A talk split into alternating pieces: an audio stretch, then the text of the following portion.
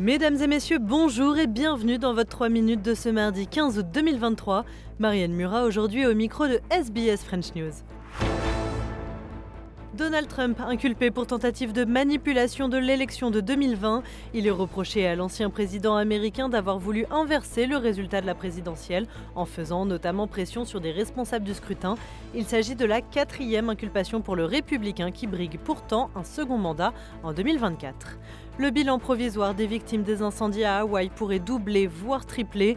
Terrible annonce faite par le gouverneur, Josh Green appelle les familles des portés disparus à fournir des échantillons d'ADN pour faciliter l'identification des restes humains. Families will come together, but there's a lot of loss here, and I think uh, we're going to see significantly higher numbers uh, in the coming days as our professionals from FEMA and, and Maui Fire, police their job. We're proud of them for doing their job. It's very hard for them too because they knew and loved these neighbors. La Tasmanie devient le premier État et territoire australien à condamner pénalement le salut nazi. La loi avait été votée au Sénat en juin, elle va passer à l'Assemblée aujourd'hui. Quiconque affiche un symbole nazi ou fait le salut s'expose à trois mois de prison et une amende jusqu'à 3500 dollars. Il y a deux ans, jour pour jour, l'Afghanistan tombait aux mains des talibans. C'était le 15 août 2021.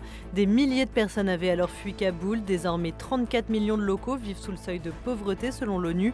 Zakaria Hassani est un journaliste afghan. Il raconte son exil.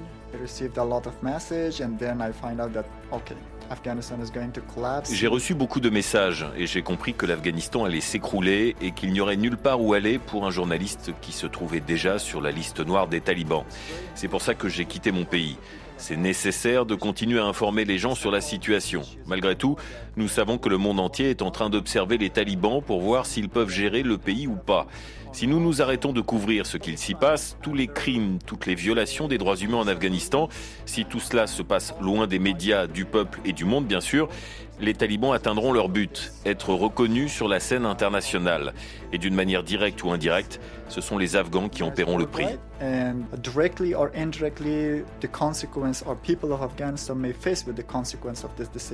Et enfin, un nouveau variant du Covid-19 semble inquiéter les experts qui urgent à reprendre les tests.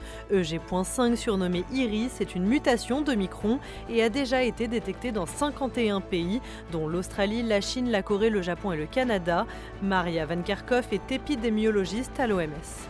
For EG.5, we see that it has an increased growth rate, um, which means it's more transmissible because of that growth rate increase and its immune escape. So people are going to get infected. We see a similar level of severity, as in it's not less severe or more severe. It could cause the full range of uh, disease.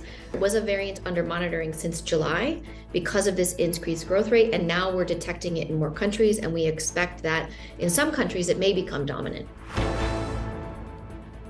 Voilà messieurs dames pour l'essentiel de l'actualité résumé en 3 minutes. Passez une excellente soirée et demain retrouvez Audrey Bourget pour un nouveau bulletin.